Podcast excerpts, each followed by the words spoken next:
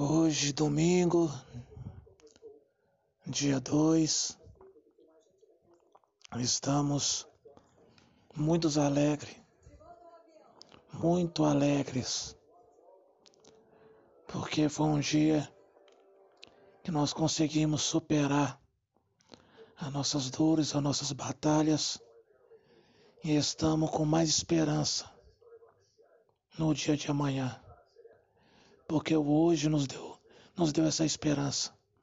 O dia de hoje nos fez refletir e nos fez ter mais fé para que podemos ser melhores no dia de amanhã.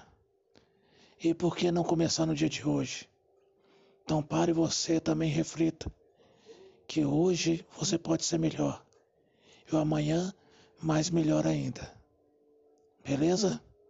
Uma boa noite para vocês. Belo Horizonte, meia-noite. Tchau, um abraço.